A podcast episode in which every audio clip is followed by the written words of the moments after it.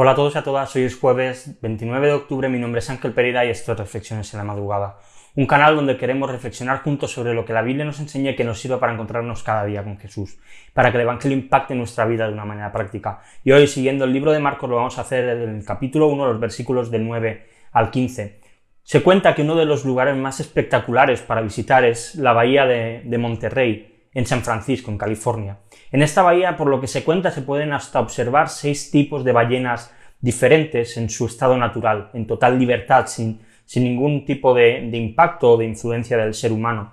Aquellos que han vivido esta experiencia dicen que hay pocas cosas que se puedan comparar, que hay pocas cosas que puedan hacer sentir en el ser humano pues algo tan impresionante como ver tantas ballenas nadando en libertad.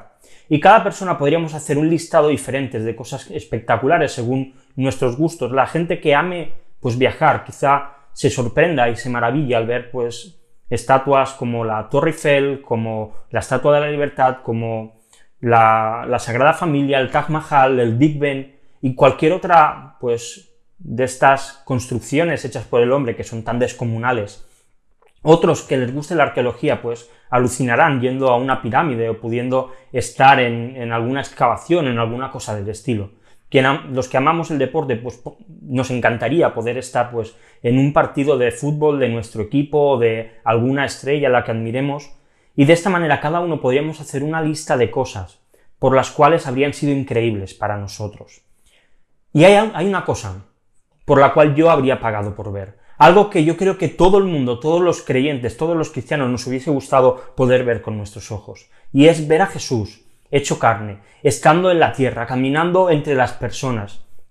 Dice el versículo 13 de nuestro texto, y estuvo en el desierto cuarenta días, siendo tentado por Satanás. Y estaba entre las fieras, y los ángeles le servían. Esta escena, esta imagen, estos cuarenta días, Ojalá hubiesen podido ser filmados y hubiésemos podido verlos. Creo que valdría millones poder verlo. Satanás tentando a Jesús. Jesús conviviendo con fieras. Y sobre todo, quizá lo más llamativo, ángeles que están sirviendo a Jesús. Aunque no entendemos realmente a qué se refiere con servir, ya que el texto y el contexto no nos da demasiada información, lo que sí que sabemos es que Jesús estuvo de ayuno. Así que podemos estar también convencidos que estos ángeles no le estaban llevando comida para que se alimentara. Simplemente le servían, simplemente estaban obedeciendo a su Señor. Jesús habló en muchas ocasiones sobre los siervos y sobre los señores. Y dejó algo muy claro en Lucas 16:13.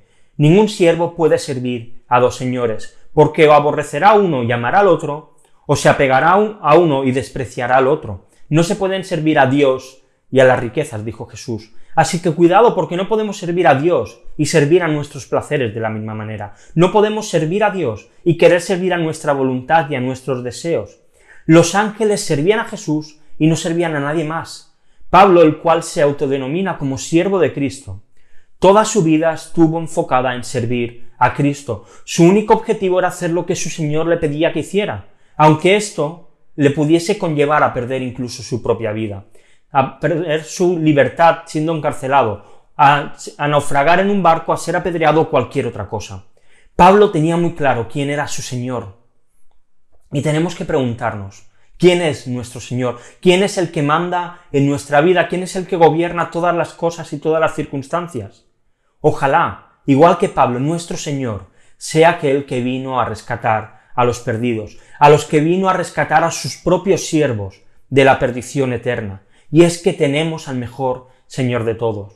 Así que lo mínimo que tenemos que hacer es como hicieron estos ángeles, servir a nuestro Señor en todo tiempo, en todo momento, y que el día en que nos llame a su presencia podamos decir, siervo inútil soy, que aquello que tenía que hacer, eso hice, sin esperar nada a cambio, solamente por el deseo y por el placer que nuestra alma siente cuando servimos a nuestro Señor. Y como siempre te dejo dos preguntas para que puedas reflexionar durante el día de hoy. La primera de ellas, cuando queremos descubrir a quién servimos, no debemos mirar nuestros propios deseos, sino que tenemos que mirar nuestra vida. Así que la pregunta clave es, y sobre la cual reflexionar, ¿en quién estás gastando tu tiempo, tus fuerzas y tu dinero? Estas tres cosas marcarán a quién tú estás sirviendo en tu vida. Y la segunda de las preguntas, En ocasiones podemos dejarnos llevar y empezar a servir a otros señores, que ocupen el lugar que Jesús tiene que ocupar en nuestra vida, el primer lugar de todos. Así que, ¿qué cosas necesitas cambiar de tu vida para que Jesús realmente sea el Señor de toda tu existencia? Reflexionemos sobre esto, como siempre, si quieres dejar algún comentario, pues bienvenido, estaremos encantados de leerte, encantados de poder contestarte, de poder comentarlo juntos. Y nada más, si te ha gustado el vídeo, como siempre, dale un like, suscríbete al canal para dar mayor difusión y recuerda que puedes encontrarnos en redes sociales, en Facebook y en Twitter, en Instagram, que también subimos el vídeo, al igual que en YouTube. Y si lo prefieres en formato podcast, pues en iBox, en iTunes y en Spotify. Y como siempre te dejo también los textos para leer hoy en Deuteronomio capítulo del 26 al 28. Y nada más, mañana volvemos con una nueva reflexión aquí en Reflexiones en la Madrugada. Hasta mañana.